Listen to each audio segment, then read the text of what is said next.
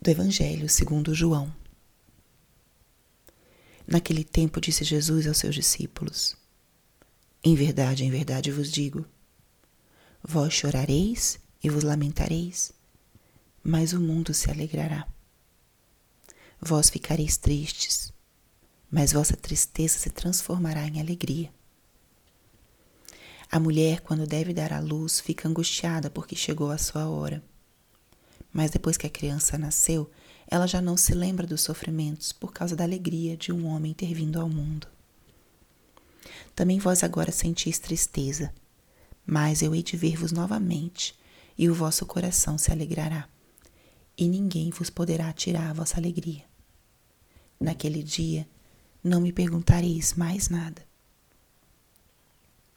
Palavra da salvação.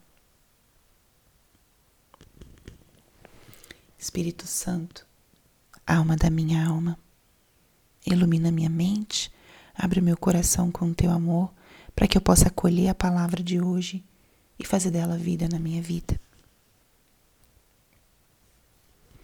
Estamos hoje na sexta-feira da sexta semana da Páscoa. Estamos nos aproximando da solenidade da Ascensão do Senhor esse momento em que Jesus sobe aos céus de corpo e alma para ficar à direita do seu Pai. É muito impressionante o que significa pensar que temos um Deus feito homem que subiu para os céus corporalmente, obviamente com seu corpo glorioso que tem características, propriedades diferentes do nosso corpo, esse corpo que nós temos. Mas Jesus não perde a sua humanidade.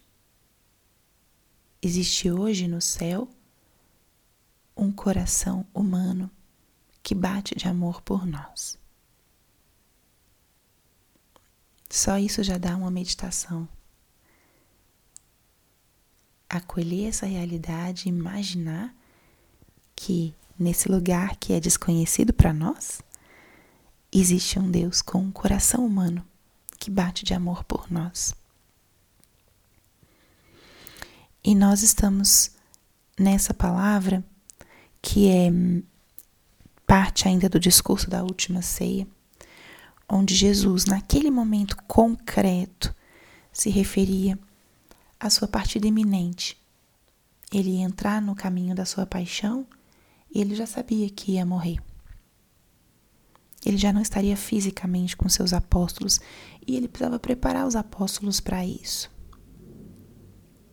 E ele prepara acolhendo o sentimento e a realidade da, da separação, da partida, o sentimento de tristeza, de lamentação, Vós chorareis e vos lamentareis. Jesus é realista.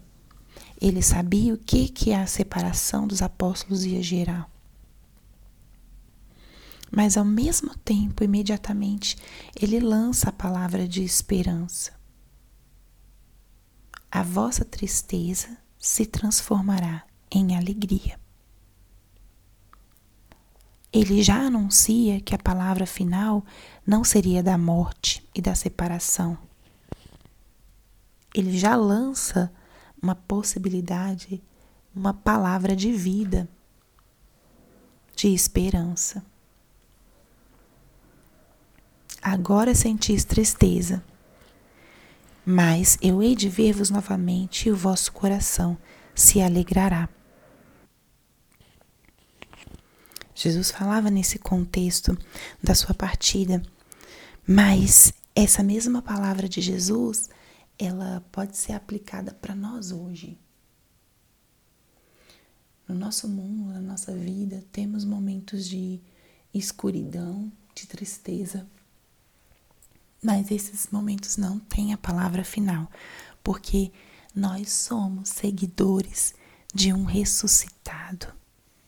Nós somos seguidores do Cristo que vence. Que importante é a gente acolher na nossa própria vida a dinâmica pascal, a dinâmica de morrer para dar vida, da escuridão para a luz, da do desaparecer e do ressurgir. A nossa vida, ela é também pascal, como foi a vida de Jesus. Então, se agora você está num momento de tristeza por alguma situação, essa palavra hoje é uma palavra para você.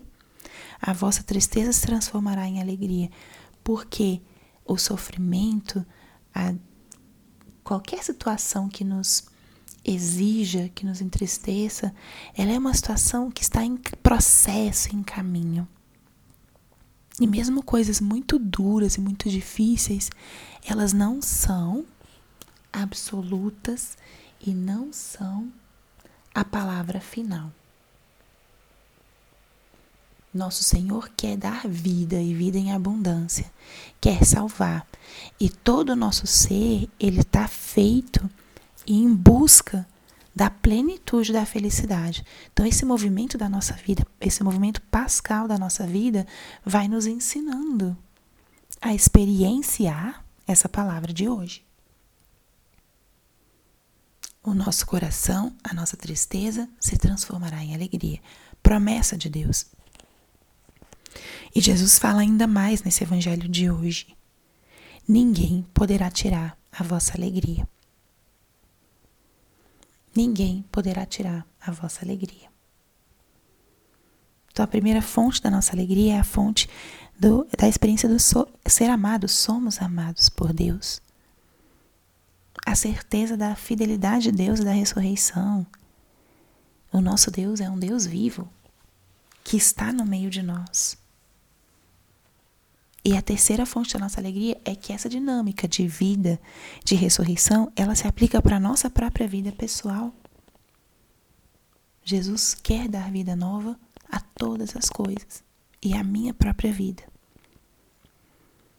Então, que à luz dessa palavra, nós acolhamos nesse dia especialmente essa dinâmica pascal na nossa vida e que isso nos encha de esperança diante de situações difíceis, inclusive quando se prolongam.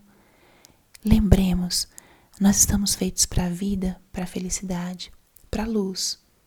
A dor e o sofrimento têm um sentido, nos unem à cruz de Cristo, nos dão, nos purificam, nos fazem mais humildes.